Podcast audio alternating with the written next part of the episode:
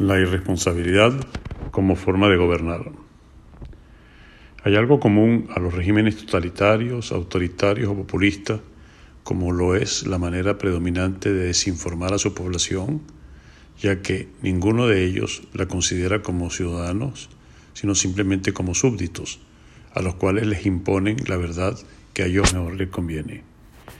Hemos visto con interés y sorpresa a la vez los resultados obtenidos en países democráticos,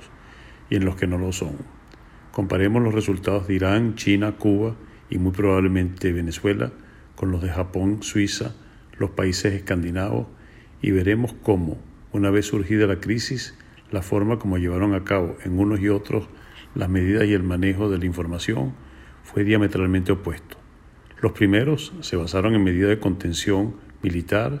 y con máxima restricción a la información sobre las causas y consecuencias de la pandemia,